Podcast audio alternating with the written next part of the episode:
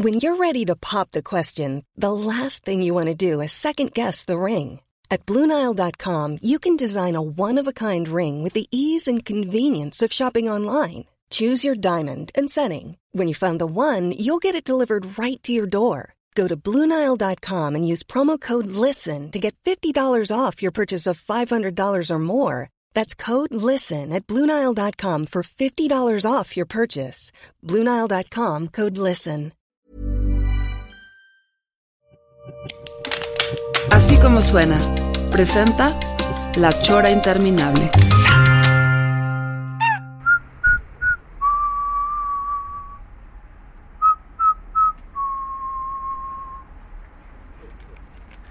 Ah, ah, ah, ah, ah, ah, mic check.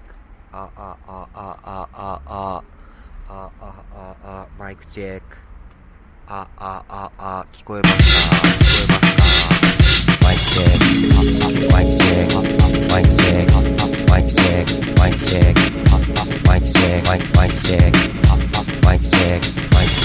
Amigos, estamos aquí en La Chora Interminable, eh, otro jueves más. El día de hoy tenemos un invitado especial desde, pues ahora sí, desde el oriente, no de la ciudad, sino del oriente del planeta. ¿O no, mi querido Pelón? Sí, pues nosotros hemos sido muy cuidadosos en estar abarcando todo el planeta. Eh, eh, estamos colocando eh, gente capacitada para que nos puedan estar informando de muchísimas cosas. eh, eh, ahorita con la puntualidad de, de la, de la pandemia, pero en el caso del, del maestro Aurelio Asiain, bienvenido. ¿Cómo estás, Aurelio? Yo estoy en las 11 de la noche, así que ya, ya un poco... Vi que te serviste una, una copa de vino. Nosotros somos, estamos acá a las 9 de la mañana. Entonces se me antojó muchísimo, cabrón. El, otro día me pasó que estaban ustedes bebiendo y yo desayunando. Ajá. Así que esa es la venganza.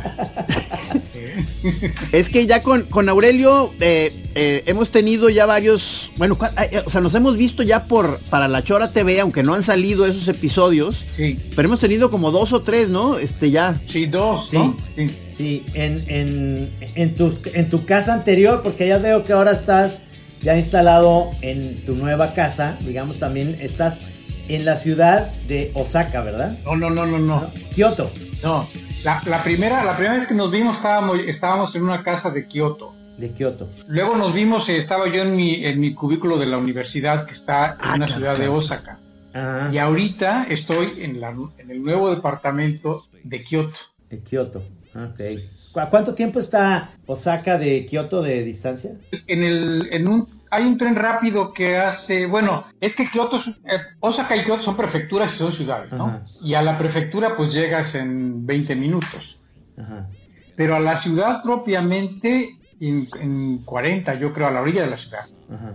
Y ya al final de la línea pues una hora. Una hora. Y es tren rápido. Hay, hay, en el tren rápido sí es una, una hora hasta el final. Y en bici son No, pues. dos horas y No, pues media. eh, Aurelio lleva, digo, en, en, en, en Japón en total llevas como 18 años, algo así, ¿no? O- 18 años, sí, exactamente. y luego ya un cacho después en, en Kioto.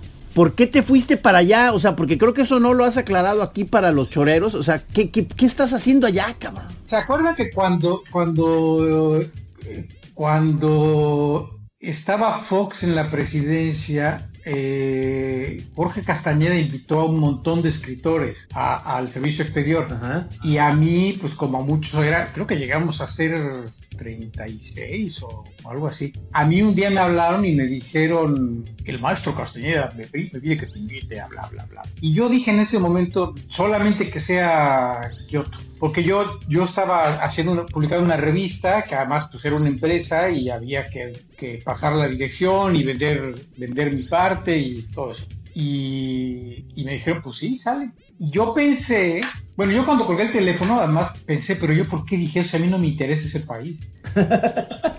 no, de veras. No, ¿cómo? O sea, a mí Yo desde, hace, desde hace muchos años Ajá. me interesa la literatura japonesa y la cultura japonesa antigua y el pero el, Jap- el Japón moderno, que a, que a mucha gente le atrae mucho, Sí, toda esa sí. cosa tecnológica, y los robots y, el manga y el anime, a mí no me interesa para nada, o sea, nunca me ha interesado. Y no, sigue sin interesarte. ¿eh? Sigue sin interesarte. Y- sigue sin interesarme, sí. Y, y- pero entonces yo pensé, bueno, pues ya, ya dije, ya lo pedí, a ver si me dicen que sí, me dijeron que sí, y yo pensé, pues nos vamos, bueno, nos vamos porque estaba yo ya con Monse, y le dije, nos vamos, sí, nos vamos. Y, y yo pensé, mira, en el peor de los casos es un año, en el mejor tres, ¿no? Oye, pero, pero se fueron sin, sin ningún conocimiento del idioma. No, yo ya yo había estudiado antes, pero yo no sabía que iba a venir. O sea, yo estaba estudiado porque me interesaba leer. No avancé mucho, la verdad, pero lo dejé y luego pasaron muchos años hasta que hasta que ocurrió esto. Y Monse sí estudió antes de venir, pero pero no te sirve de nada. O sea, es un es un idioma que para hablarlo mm, pasablemente, pues tienes que estudiar unos 7, 8 años Wow. intensamente, ¿no? Bueno, y, y- y practicar, ¿no? Y practicar todos los días esto. No, y además sabes que llegar, llegar joven, porque yo llegué aquí ya a los 40 años y como ustedes habrán experimentado, ya a esa edad no aprendes las cosas tan fácilmente. Híjole, cabrón. Jus- justo viste, no sé si viste Trino, que acaba, de- o sea, nuestra última noticia de Aurelio, que fue ayer, que fue que sacó una, tuvo acceso a una foto nuestra en un parque, donde pues salimos como muy envejecidos, cabrón. Ahí me, ahora que vi esa aplicación que te hace envejecer, me parezco a mi jefe perrísimo. O sea, soy Sí. mi papá, cabrón. Sí, sí, Está sí, muy sí. cabrón. Sí, yo, yo, yo también, yo, yo cuando, cuando he hecho eso de poner, a envejecerme, igualito mi papá. Es un poco estremecedor, ¿no? Sí, sí, sí. Pero ¿Sabes qué lo curioso en esa foto que, en esa, en esa foto de ustedes? Sí se ve igual. Es que él ya está viejito. A mí me dicen el Forever Young. Nada más, nada más se, se te notaban los años en, el- en el- en el cuello, pero, pero Sí. todo lo demás es igual. Es que tengo un cuello como de buitre desde pequeño. No. Yo creo que ya estás viejo. Híjole. Qué duro, fue muy duro recibir esa- eso. Pe- Pensé que nos estabas como ablandando para la plática de hoy, como que para que viéramos que no iba a estar sencilla la cosa. cabrón. Oye, entonces Jorge Castañeda fue el que más o menos alivianó a que tú te fueras para allá. El mismo que le dieron las llaves de la ciudad de la, ca- de la, de la ciudad de Putla en Puebla, de en Oaxaca, digo. Sí. Es, un, es, es el hijo predilecto de Putla. Sí, yo, yo, yo no sé si fue él. A mí, a mí el que me invitó directamente fue Gerardo Estrada y Gerardo me dijo que me, me dice Jorge que yo, yo, yo creo que fue más bien Gerardo, pero, pero bueno, este, eh, el que, el que organizó eso fue, fue Castañeda, ¿no? Yo sí conozco Putla, ¿eh? Debo decir. ¿En qué se distingue de Kioto? ¿Eh? ¿En qué se distingue Putla de Kioto? ¿Eh? es el, es el Kioto de Oaxaca. Exacto. Oye, no, pero este, según me platica Gis, pues que obviamente es una ciudad preciosa, Kioto, y un chingo de, de lugares donde puedes ir a ver musgo, ¿no? Eso es lo que, que te sorprendió muchísimo, ¿no? Sí. Oye, pero es que eh, para, digo, nomás para ya desembocar en Kioto, o sea, eh, eh, la, onda fue, la primera parte de la chamba era Tokio, ¿no? Entonces tú, y luego terminó un periodo. Sí, estuvimos en, Tokio cinco años. Fue sensacional, ¿eh? porque a mí, me encantó el trabajo. Hicimos un montón de cosas. o sea, en plan de, de- difusión cultural y eso, de cine, exposiciones y sí, fue, mu- fue, fue muy, interesante. Pero yo a los cinco años, cuando empezaron a correr a la... se fue, Castañeda renunció así súbitamente y luego nos cambiaban el director de culturales cada. Y de pronto llegó Derbez y empezó a correr a todo el mundo. Y un día hablé yo con, con Edgardo Bermejo, que estaba delegado en, en China, que también que hizo muy buen trabajo. Y, y un día me dijo, no, pues ya me sentenciaron. man". Y en ese momento quedábamos seis. Y yo dije, no, pues ya, ya hago yo para afuera también. Y, y yo pensé, aquí van a pasar una de dos cosas. O simplemente me dicen adiós, o me mandan a China, que es un país que a mí no me interesa para nada. Bueno, no es que no me interese, no, no, me- no me simpatiza. Y, y- Pero entonces tenías como que, que querías buscar el modo de quedarte. bueno, como yo ya, ya conocía yo mucha gente porque ve, trabajaba en la parte cultural, pues yo busqué un trabajo y lo encontré en un par de días. O sea, fue así inmediatamente ya, ya, ya tenía trabajo. Este, y de hecho yo renuncié, presté la renuncia y mi trabajo en la embajada acabó. El mismo día que llegué, yo llegué aquí un 9 de marzo y acabé un 9 de marzo. y el 10 de marzo estaba yo ya en la, universidad trabajando. Te fuiste de la onda diplomática a la universidad. A la universidad, sí. Pero a mí, a mí me interesaba mucho también no vivir en, Tokio, sino en Kioto, que, es a mí el Japón que a mí que me interesa y que, yo, y que yo conozco. O sea, yo de lo que te puedo platicar así con conocimiento es del Japón del siglo XII, XIII, del siglo IX para... es, esa, digamos, la época de la literatura clásica, eso es lo que conozco yo bien.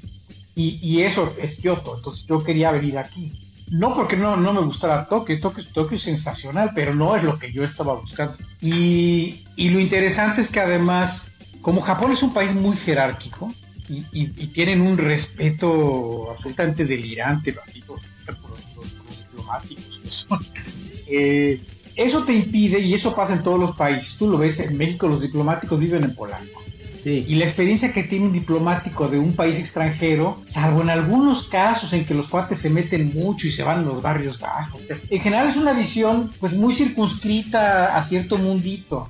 A los salones de, recepciones. Es, un mundo, es un mundo pues, muy interesante, muy decepcionante, porque yo la primera semana que llegué se me cayó al suelo, yo pensé que en las embajadas vivían grandes vinos.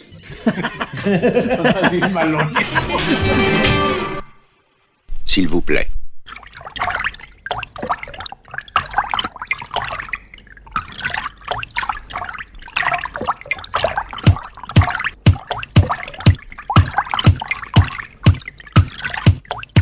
Pero bueno, sí, eh, eh, era un mundo muy interesante el Tokio porque además por el trabajo que yo estaba pues tenía que ver a directores de cine, a, pintores, a escritores, a editores, era, era, era muy, muy, muy interesante y en una ciudad muy internacional y con mucho, todo mucho arte eh, asiático.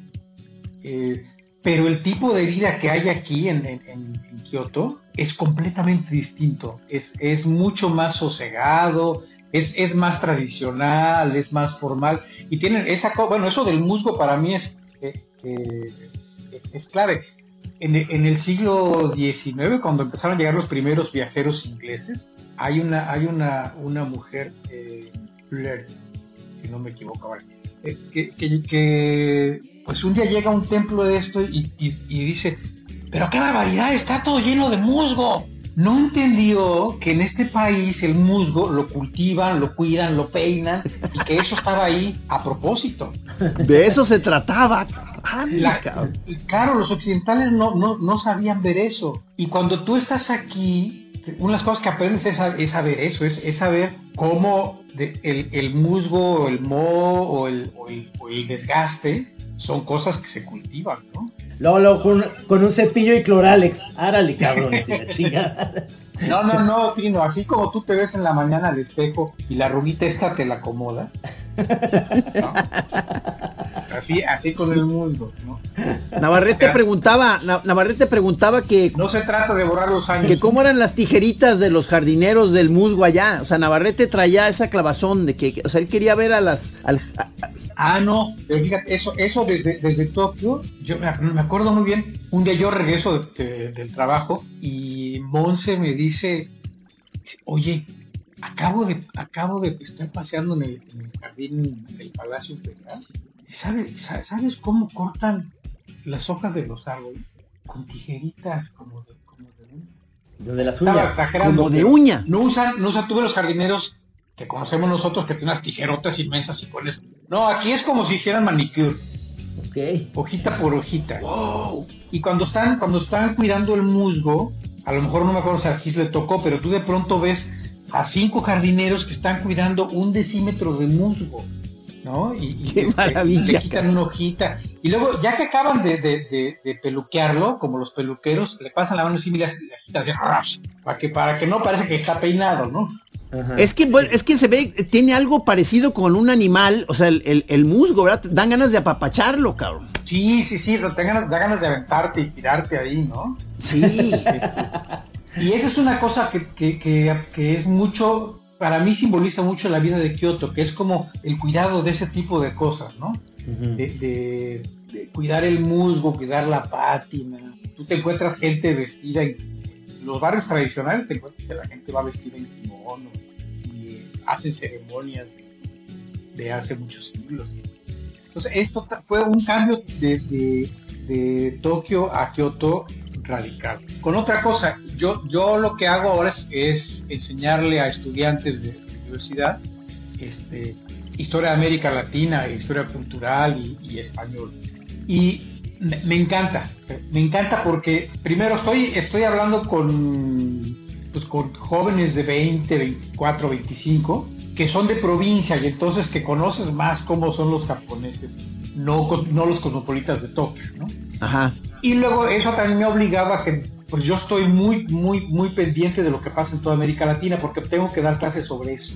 Entonces, eh, me pasa mucho, por ejemplo, en Twitter que la gente me dice, si tú ni vives aquí, te juro que estoy enteradísimo de lo que pasa no en México, en, no, me doy cuenta, me doy cuenta que estás muy activo en Twitter y sabes perfectamente cómo está el pedo. Pareciera que vivieras en, en este, ahora sí que en la Condesa y estás allá. Y, la bueno, eh, perdón, Aurelio sí se ve como que sí tiene redes de información, ese sí, planetarias, ¿no? O sea, este, en esto, por ejemplo, del coronavirus, o sea, digo, cuando menos de, la, gente que seguimos, o sea, eres de los que más eh, puntualmente has estado siguiendo informaciones de todos lados, ¿no? alrededor del, de la pandemia. ¿Sabes qué pasa? Que, hace, hace unos años, tú sabes, yo tuve un infarto este, yo venía de Hong Kong y en el, en el aeropuerto de, Osaka al volver tuve, un infarto agudo. Y pues fui directo al hospital, eh, me atendieron magníficamente, pero cuando, cuando salí de eso, es cuando salí de la terapia intensiva, eh, lo primero que hice fue empezar a leer sobre, sobre los ataques cardíacos y sobre el corazón y sobre el sistema cardiovascular y sobre las fines. Yo creo que fueron como 10 meses en que no estuve leyendo más que eso. ¡Qué clavazón! Me, me, aficioné muchísimo a, leer publicaciones médicas. Porque, por, ejemplo, una cosa que yo descubrí es que... ¿Por, qué te ríes, Trino? no, no, porque se clavó el cabrón. O sea, obviamente ha sido una experiencia tan cabrona que... Sí. No, pues pero, digo, muy fuerte. ¿Te das, te das cuenta ahí, Trino, que, o sea, la, ventaja que lleva sobre nosotros este señor, o sea, de, ser un intelectual, o sea, tan, tan, tan concentrado, o sea, e, está sacándole mucha información a todo, cabrón. O sea, eh, a, él no lo vas a agarrar, este, sin, sin, sin datos de nada, cabrón. ¿Cuál es tu dieta? ¿Cuál es tu dieta especial, Aurelio? A partir de eso, ¿cuál fue tu dieta especial? ¿Qué cambió para ti en la hora de, la hora de, la onda de comer, de beber, eh, sí No, bueno, los dos años, los dos años siguientes sí me volví vegetariano radical. Luego ya lo fui, bueno, además no bebí alcohol durante un año y medio, yo creo. Y más o menos lo mantuve, aunque ya después de un cierto tiempo sí me empecé a permitir eh, una vez al mes primero pescadito y luego ya una vez a la semana ya cuando fui a México el verano pasado fue la cabose. fue un gusto atenderte. Pues es, que, vas a comer a casa de, amigos y pues no te puedes poner en plan de que no, yo no como eso. Entonces pues lo que viniera y lo que viniera pues fue todo. Bueno. Hasta tortas ahogadas en Guadalajara. Hasta chocongo. No, porque es que realmente, eh, o sea, esto de, empezar a leer cuestiones médicas y demás, fue porque, este, además ahí lo que te salvó fue que el servicio en Japón de la emergencia en ese momento, según me platicaste, fue sensacional, ¿no? O sea, es fantástico. Porque eh, eh, picaste una cosa, ¿o cómo fue? No, ah, sí, cierto. Como una cosa yo me empecé a sentir mal desde el avión pasé la aduana, me, senté en el tren, yo estaba, no, yo no sabía por qué, pero estaba yo muy ansioso, muy ansioso. Y, no, no, no, no, no lograba racionalizar aquello hasta que cuando dijeron ya va a arrancar el tren, el último tren que salía a, Osaka, en ese momento dije, no, yo me tengo que salir de aquí porque no, esta no salgo. Le dije al, al, al hombre de la estación, le dije, oiga, llame una ambulancia porque tengo algo. Ahí me, yo me di cuenta. Pero ya llegó la ambulancia en cinco minutos en el, y en, el, en la ambulancia iba un, cardiólogo, no era un paramédico. Ok. Y, y me dijo ahí, te tenemos que operar ahorita. Cámara. Y todo despierto, ¿eh? No, no fue corazón abierto, fue me, me- me metieron primero tres stents y luego dos más Ajá. y 15 días de hospital. Pero, pero al año yo vine a México, al año y medio vine a México, bueno, vine, no, fui a México, pero fui a México. Ajá. Y yo quería ver médicos mexicanos, porque a- a- aunque yo hablo japonés y entiendo japonés, pues el japonés médico, no, no, no, no, hay muchas cosas que no entienden. No, bueno, ya me imagino, cabrón. Entonces, eh, yo quería hablar con médicos mexicanos y ah, fui al, fui al ABC, me hicieron muchos exámenes y me, y me dijeron, oiga, usted nunca ha tenido enfermedad del corazón, ¿verdad? Le dije, oiga, entonces yo estoy aquí porque tengo un infarto. Pues no parece. ¿Qué hubo? Entonces me, me dijeron, no, es que lo, no, lo que hicieron en Japón estuvo fantásticamente hecho porque no, no hay ninguna huella. Wow. ¿no? Este, muy bien. Y te digo, bueno, a partir de ahí me, me- me aficioné y cuando apareció el coronavirus, yo lo que me acuerdo muy claramente es que ya en enero estábamos muy cuidadosos. O sea, ya teníamos mascarilla y ya cuando ibas en la calle venía alguien caminando a ti, pues, te cruzabas, ¿no? Eh, Desde enero. Y si hablaba chino te cruzabas hasta la otra calle, ¿no? ya, ya, ya teníamos, ya teníamos este, mucho cuidado y cierto miedo, porque ya teníamos clarísimo que era una cosa muy peligrosa. Que solo en, en Taiwán nos dijeron desde el 31 de diciembre que esto era una cosa que había que tener mucho cuidado. ¿sí? Y, y incluso dijeron ya en enero que esto iba a ser una pandemia. Wow. Entonces yo ahí empecé a, a leer mucho de lo que iban descubriendo los, los médicos y, me empezó a poner muy nervioso, no, no, solo a mí, me acuerdo que los corresponsales españoles todo el tiempo decían, oigan, la gente en España que lea esto, pónganse las pilas, esto va, está, muy, está muy feo, dejen de ir a fiestas, dejen de abrazarse, dejen, yo eh, un día le dije a Monse, oye, esto en Italia y en España va a ser espantoso.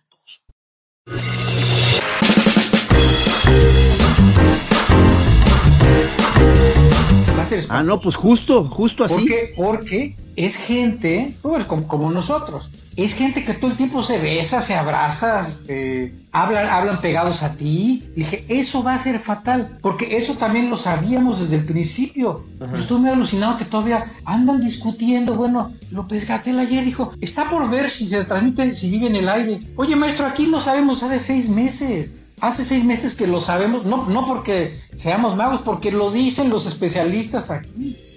De- Desde el principio lo dijeron, dijeron, esto se transmite por el aire, se transmite de persona a persona, no hay vacuna. Millions of people have lost weight with personalized plans from Noom, like Evan, who can't stand salads and still lost 50 pounds. Salads, generally, for most people, are the easy button, right? For me, that wasn't an option. I never really was a salad guy. That's just not who I am. But Noom worked for me. Get your personalized plan today at Noom.com. Real Noom user compensated to provide their story. In four weeks, the typical Noom user can expect to lose one to two pounds per week. Individual results may vary. y puede mutar rápidamente y va a ser una pandemia. Eso, te- eso lo dijeron en- a principios de enero, fines de diciembre. Y entonces a mí me pasó dos cosas. Una, bueno, a, a nosotros, pero a- a- que nos empezamos a cuidar muchísimo. Y la otra que yo me puse a leer como loco, lo que decían los médicos y luego lo que, lo que hacían todos los países. Los países, ¿verdad? O sea, Los eh, países. eh, tengo Y el eso- recuerdo, tú mencio- eh, has mencionado mucho a Taiwán, este, Vietnam. Vietnam, Nueva Zelanda. Fíjate, eh, bueno, Taiwán, Vietnam, Mongolia, Mongolia. Birmania, Corea del Sur, todos hicieron, bueno, y Japón, eh, Japón fue el que el menos radical, pero todos hicieron lo mismo que fue cerrar de inmediato. El, el más, el más rápido fue Taiwán. Taiwán el 31 de diciembre dijo, aquí no pasa nadie. Y, y también hicieron eso en, bueno, en, en Vietnam también. Y eso fue, fue muy, muy, muy valiente porque es como si tú le cierras la frontera a Estados Unidos. En esos países cerrar la frontera China, pues es un lío, y fue un lío diplomático. Incluso la OMS, me acuerdo que la, OMS le pues regañó a, a, Corea del Sur porque les dijo, oigan, esto no está como para cerrar. Y Corea dijo, no, como que no, yo vamos a cerrar. Y todos los países cerraron. Y, y eso, eso es, es, era lo más inteligente, porque entonces tú cierras y lo que haces es que empiezas. eh, eh, Taiwán fue el, que, el ejemplo más caro. Entraban al avión y al avión le, le, le tomaban la temperatura y le hacían el examen a todos los pasajeros. Y eso te permite, no detectar todos, pero te permite detectar el 50% de los casos que tengas en el avión. Que es un número muy grande. Es una, parece poco, pero es un número muy grande. Los, los siguientes lo que hacían es que toda la gente que llegaba, llegaba a Taiwán la tenían monitoreada. No monitoreaban a, a todos los ciudadanos, nada más a la gente que había llegado de fuera y a la gente que tenía contacto con ellos. Y eso permitió, fíjate que ni Taiwán, ni Vietnam, ni Mongolia, ni Japón hicieran cuarentena. No, aquí hubo cuarentena mes y medio y fue voluntaria. Y, y pues todos salimos a la calle todos los días. O sea, ibas al, todos los días al, río o a la tienda o a lo que sea. Al cine. Los cines sí cerraron. Este, Oye, pero a ver, pero entonces dices que eh, fue no fue confinamiento obligatorio. No, en Asia, pero la gente ahí, eh, eh ¿qué, O sea, está, ¿estaba más consciente del asunto o, o, naturalmente además tienen más, eh, se dan más espacio? ¿Cómo está el...? Mira, en, en, el, en, los otros países, en, Japón no fue exactamente así, pero por ejemplo en Taiwán y Vietnam fueron muy radicales. Lo que hacían y lo siguen haciendo es que la gente que llegaba de, de fuera la confinaban forzosamente durante 15 días. Y en esos 15 días tenía que ver si tenía, si tenía alguna complica algún síntoma, alguna complicación. Sí. Y ya después salía. El resto de la gente andaba por la calle normalmente. Aquí no. Aquí no hicieron eso y fue un error. Eh, ellos lo reconocieron después, que ese fue un error muy grave. Porque simplemente hacían, el, hacían toda la temperatura y trataban de detectar a la gente que entraba. Y luego sí seguían a los casos. Que eso Japón lo que pasa es que tiene mucha práctica para hacer eso.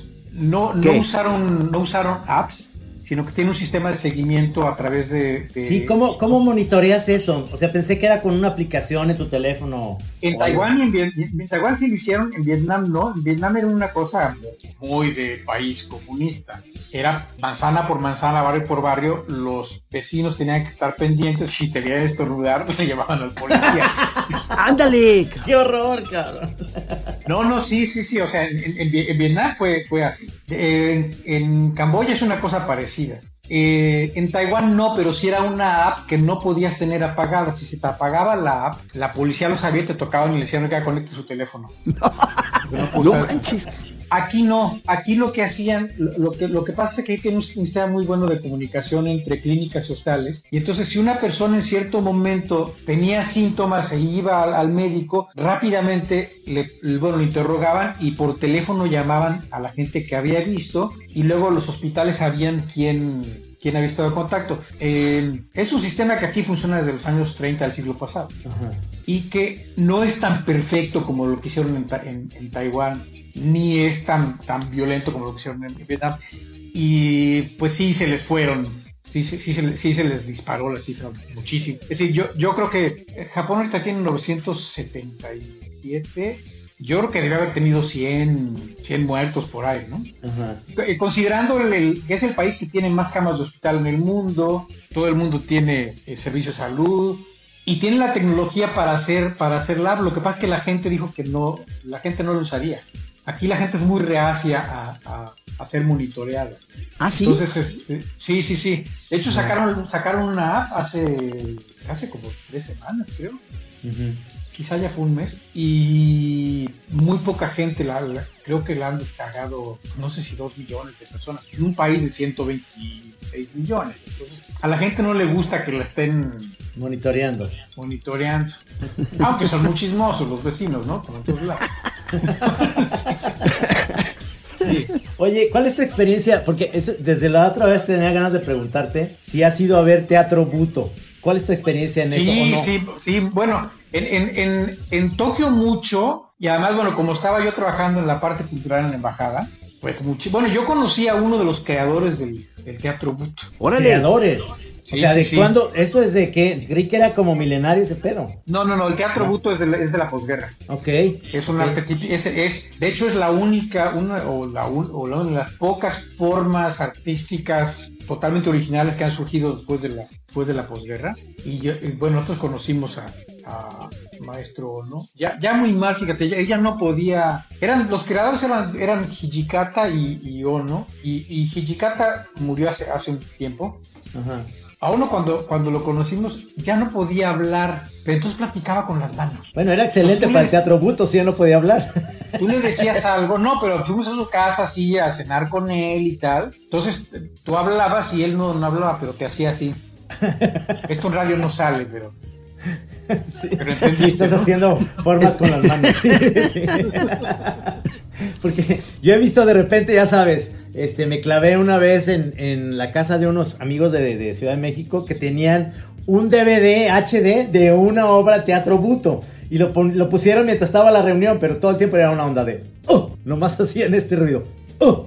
Y se quedaban. Sí, bueno, hay, hay, hay, dos variedades. Eh, digamos, el teatro buto nocturno, oscuro, que es de gente que se arrastra y todos son así como figuras. Sí, sí, tenebroso. Y luego hay el luminoso, que, que, que, pues es muy de nubes y flores. Órale. Pero sí es interesantísimo. Aquí, aquí en Kioto hay, pero no, no, no hemos visto tanto. Bueno, fuimos, fuimos sí, eh, miento con todos los dientes, porque es cierto que fuimos al, sí, el año pasado, fuimos un par de veces. Sí, sí, sí, O sea, pero eh, eh, ustedes, digo, tú y Monse, tu pareja, o sea, están muy conectados o, y muy gozosos de, de, ya de muchísimas cosas eh, japonesas, ¿no? O sea, digo, Mon Monse... Ella más. ceramista, ¿no? Y, y uh -huh. ceremonia del té. Sí, hace, hace cerámica, ceremonia, ceremonia del té. Ceremonia del té ya tiene ocho años, nueve. Eh, la cerámica, luego hace, hace kintsugi también hace muchos años. ¿Qué es eso? ¿Qué es, es eso? de reparación con oro y caligrafía. Caligrafía. Ah, la caligrafía. Eso se me hace súper bonito. No, ya, ya sí. andan bien japoneses, cabrón. Sabes que yo, yo, bueno, he, he, visto muchas exposiciones de caligrafía. Una de las cosas que me impresionaron mucho, lo tengo incluso escrito en alguna una cosa que no he publicado, una que, que cuando me di cuenta que Japón era un país donde la gente iba a los museos a leer o sea, la gente se para una vitrina y entonces se ponen a ver un, un rollo con un sutra y entonces van viendo cada carácter y comentan. Se clavan, cabrón. Y yo, a mí me fascinó eso mucho tiempo y nunca lo, lo, lo, lo, vaya, lo entendía teóricamente, pero un día estaba yo con, con Pancho Hinojosa. Ajá que había venido. Y entonces Pancho, fuimos Pancho y yo a, un, pues, a ver unos templos y, y, nos tocó en uno que había una exposición de caligrafía y un monje estaba explicando y pues yo me puse a traducirle a Pancho, le dije lo que estaba diciendo.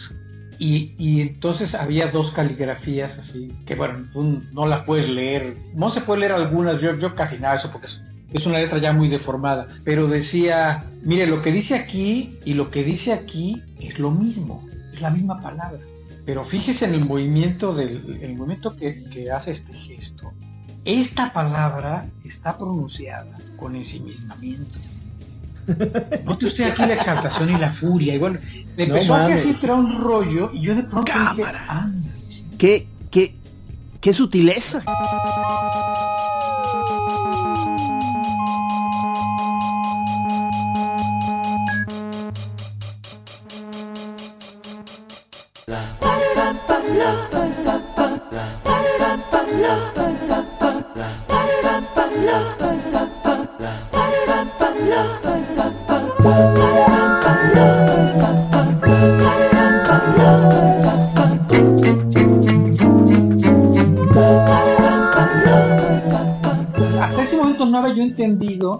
De qué, de qué iba la onda, ¿no? O sea, de que en realidad, pues sí es como estar viendo Butó, ¿no? Sí. Que tú no, no tienes que saber japonés para, para ver Buto, porque aparte no hablas más cosas más. No. Sí, sí, pero, sí. pero, entiendes un montón de cosas, de, no, no, no conceptuales, sino, sino emocionales, ¿no? O, o pasionales. Bueno, con la caligrafía es eso, ¿no? Y, y, y gran parte del...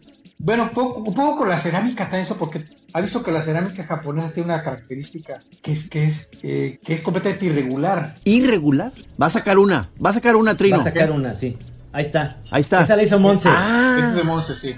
Qué bonita claro, está. Claro. Una vasija preciosa como color chicle. Sí, preciosa. Exacto. Y sí, efectivamente. Y con forma o sea, no... como de moco. Oye, la, la, diferencia, Aurelio, de, de, vivir en Tokio a Kioto sería como de Ciudad de México a Guadalajara. O sea, en Kioto le dicen no, quesadillas no, no, con queso y en Tokio quesadillas pueden ser de todo. es, es, como, decir... es, como, es como vivir en, en, en, en Manhattan Ajá. y vivir en. Que, que, que no, sé qué es, con Toledo. España. Así, cabrón. Ajá. No, es completamente distinto, no tiene, no tiene nada que ver. Además la gente habla distinto Eso, eso es lo que te iba a preguntar. Y se desprecian mutuamente como, como, como Nippon, ¿no? Como debe Porque, ser. porque la gente de Tokio, pues sí es una ciudad muy cosmopolita y, y carísima y súper eficiente, y todo está mecanizado y, y entonces ven al resto de Japón como la provincia. El interior, el interior. Pero sabes que a los provincianos no les gusta nada eso. Entonces como, como Kioto fue la capital de Japón desde el siglo IX hasta el siglo, hasta el siglo XIX. En- Entonces, pues en realidad los, los, la gente de Kioto considera que pues, los de Tokio son los nuevos ricos y hablan- hablan pues.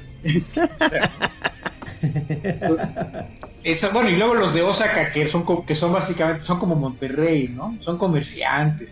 Ok, ok. Entonces, eh, también es muy interesante cuando aprendes así ese tipo de cosas en Japón, que es como en todos lados. Claro. Pero claro. no, Kioto no tiene nada que ver, nada tiene nada que ver con Oye, Pero me imagino que allá, allá está descentralizado esta onda del gobierno, que no todo está en Tokio, sino que luego este, en Kioto hay algunas dependencias gubernamentales, este, o no, o todo no, está no, en no, Tokio. No, no, el gobierno, el gobierno de Tokio, tú imagínate que el PRI Ajá. hubiera funcionado.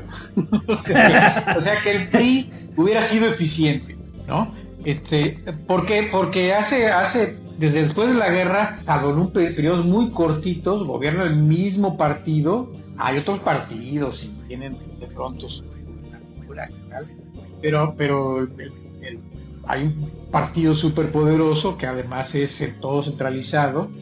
Eh, el gobierno, el gobierno eh, central de Tokio tiene muchísimo poder maneja el presupuesto. Y, y fíjate, por ejemplo, ahora en la, en la pandemia, una, una de las cosas que retrasaron la respuesta a Japón es que llegado, hay, hay una, la- la- en Japón la ley estipula que a partir de que cierto tipo de enfermedades desconocidas con tal grado de peligrosidad obligan a, a- a- a establecer un estado de emergencia. Y en ese estado de emergencia los gobernadores tienen poderes especiales. Y entonces el gobierno central se resistió más, de la cuenta porque no, no quería que... Y claro, lo que, el resultado fue que, que cuando, cuando hubo el estado de emergencia hubo tres gobernadores que brillaron muchísimo, que manejaron la cosa mucho mejor que, que- el gobierno central. ¿no?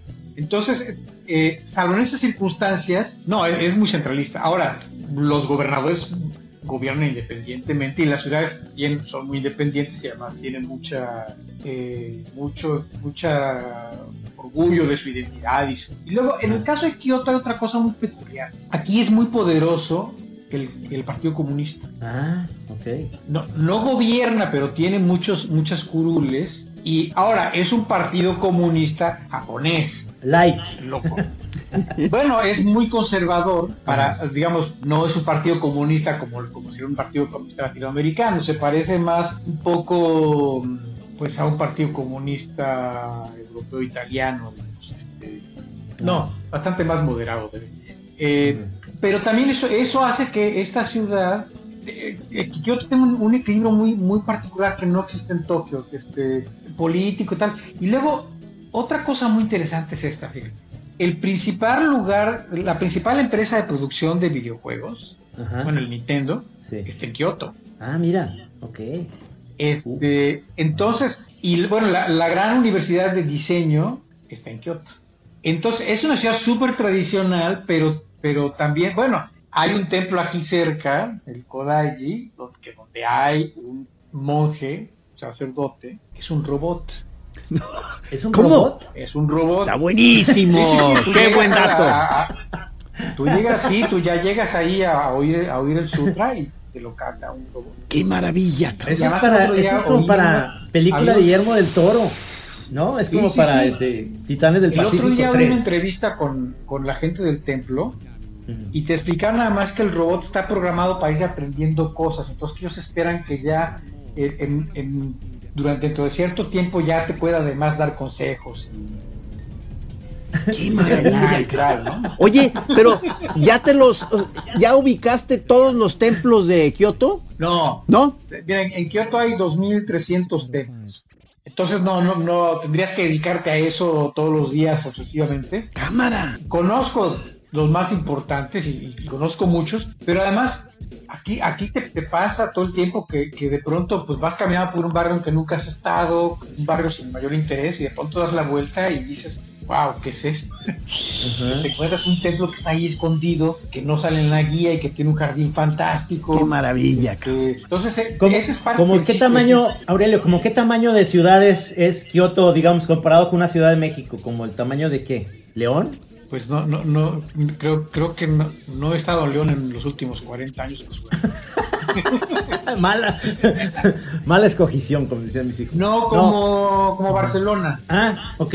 O sea, es una ciudad, tú Barcelona la puedes caminar de un extremo a otro. Sí, que, sí. En, que en dos horas, tres horas, ¿no? Más o Sí, menos. exactamente. Y sobre todo hacia la montaña es muy corto, ¿no? Como que es más hacia, hacia la costa es más larga, ¿no? Pero hacia la Sí. montaña es súper corto. Sí, también aquí, bueno, de norte a sur sí ya es, es, es más largo, ¿no? Y además en el sur pues ya la, se- la ciudad se, se va prolongando cada vez más. Pero en la parte, digamos, de Kioto que nos interesa, no la, no la parte, ¿no? Eh, la, sí, digamos, de norte a sur o de este a oeste en, yo creo que dos horas, tres horas.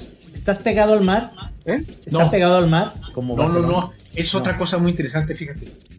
Eh, Kioto, bueno, está a una hora del, mar en, en tren, pero el hecho de que no esté cerca del mar, y sobre todo cuando no había trenes, pues estaba mucho más lejos, hace que en Kioto, por ejemplo, es una ciudad en donde que no es, no es de sushi. Cuando toda la gente piensa en la comida japonesa, piensa en el sushi. En realidad el sushi aquí en Kioto eh, no, no es, no es propio de Kioto, que es la ciudad tradicional por excelencia de Japón. Entonces cuando aquí dicen sushi, uno dice, uh, este no".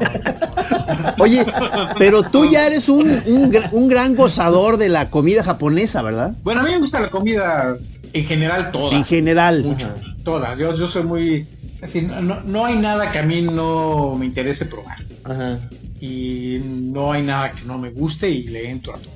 Fíjate que yo eh, aquí, eh, viviendo aquí, sobre todo antes, ahora ya no tanto, pero como antes había menos gente aquí, te- pues nos tocaba pasear a todo el mundo y yo me di cuenta que, que hay muy pocos viajeros realmente, realmente buenos viajeros y una, una peculiaridad que, que muy pocos viajeros tienen es que le entren a la comida. O sea, es muy típico el cuate que acaba de bajar del avión y que te dice, oye, Ajá. pero yo no como carne cruda, ¿eh? O no como pescado. Bajando La del única avión. persona que yo conozco que es ejemplar en eso es Alberto Ruiz. Alberto Luis Sánchez. Que se come lo que le pongas enfrente aunque esté pataleando y aullando. y además repite. El pollo. Oye, pero tú cocinas, Eh, eh, cocinas algo japonés? Sí, específicamente japonés, he hecho alguna que otra cosa, pero no, no, no en particular. Pues yo cocino, me gusta mucho cocinar. ¿Te gusta cocinar? Oye, Ok, perdónenme, perdónenme a los dos, pero es que nos dice nuestro productor que te- este, esta plática tiene que continuar en otro programa. ya nos, queda un minuto Oye. para hablar de la cocina japonesa y hablar de otras otras Íbamos cosas. empezando. ¿no? Y, Este, Sí. y yo quería Está- estuvo muy buena. Quería colar en algún momento Ah, este, nuestra eh, relación profesional de nuestra relación con las moscas y los y los monjes y no, Todo pues, eso. Sí, pero pues otro programa hay que hacer. Eso es lo bueno que tenemos en la Sí, chora. Que sí. La chora es interminable. Tenemos que hacer uno de mosca. por favor. sí. Oye, a ver, antes de terminar, sí. el otro día caminando por aquí, un templo que justamente nunca habíamos entrado eh, y que está aquí en el barrio, que se llama Choracuyi. Cámara. Pero espérate, lo más interesante es esto, cuando lees los caracteres, significa, el, el, el Raku significa como, como placer, diversión, gozo. Ahí está. Ahí está. Y el Cho es, es largo, que significa como interminable. O sea, el Chorakuyi es como el templo de la Chora interminable. ¡Wow! Literalmente. Tómale una Sí, foto, por favor. sí. Grabé un videito que les voy a mandar. Híjole, maestro. Que- Que te folle. Este, qué placer. Muchísimas cabrón. gracias, Vamos a maestro. seguirle, ¿no? Sí, ¿no? no, no, pues Mi querido eh, productor Rudy Almeida, gracias por, por este nuevamente estar aquí produciendo Gracias, este Rudy. programa. Sí, seguramente vamos a seguir en otro programa con el señor Asiain para, para seguir platicando moscas, monjes y demás cosas, ¿no, pelón? y quisiera un poquito extendernos en el musgo, en, solo en el musgo, yo quisiera una media hora, pues. Ok. Por lo menos. Sí, sí. Oye, saludos a la Monse, por favor. Rudy, Trino, Gis. Muchísimas gracias. Nos vemos cuando pase esto. ¡Salud! ¡Salud! Sí. ¡Salud, Master! ¡Salud!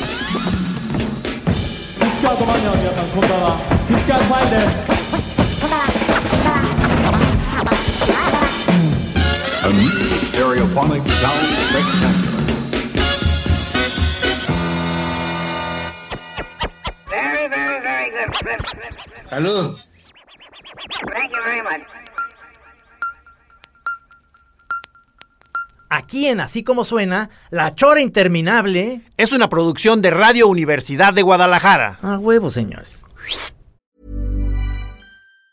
If you thought the only way to get a more defined jawline with natural looking results was through surgery, think again. Juvederm Volux XC is a non surgical injectable gel filler that improves moderate to severe loss of jawline definition and can help you achieve natural looking results with little downtime. Even better, this improved definition lasts up to one year with optimal treatment. No maintenance required. Improve jawline definition for a smooth, sculpted look with Juvederm Volux XC. For important safety information and to find a licensed specialist, visit juvederm.com. That's J U V E D E R M.com. Not for people with severe allergic reactions, allergies to lidocaine, or the proteins used in Juvederm. Common side effects include injection site redness, swelling, pain, tenderness, firmness, lumps, bumps, bruising, discoloration, or itching. There's a risk of unintentional injection into a blood vessel, which can cause vision abnormalities, blindness, stroke, temporary scabs, or scarring. Talk to a licensed specialist to find out if it's right for you.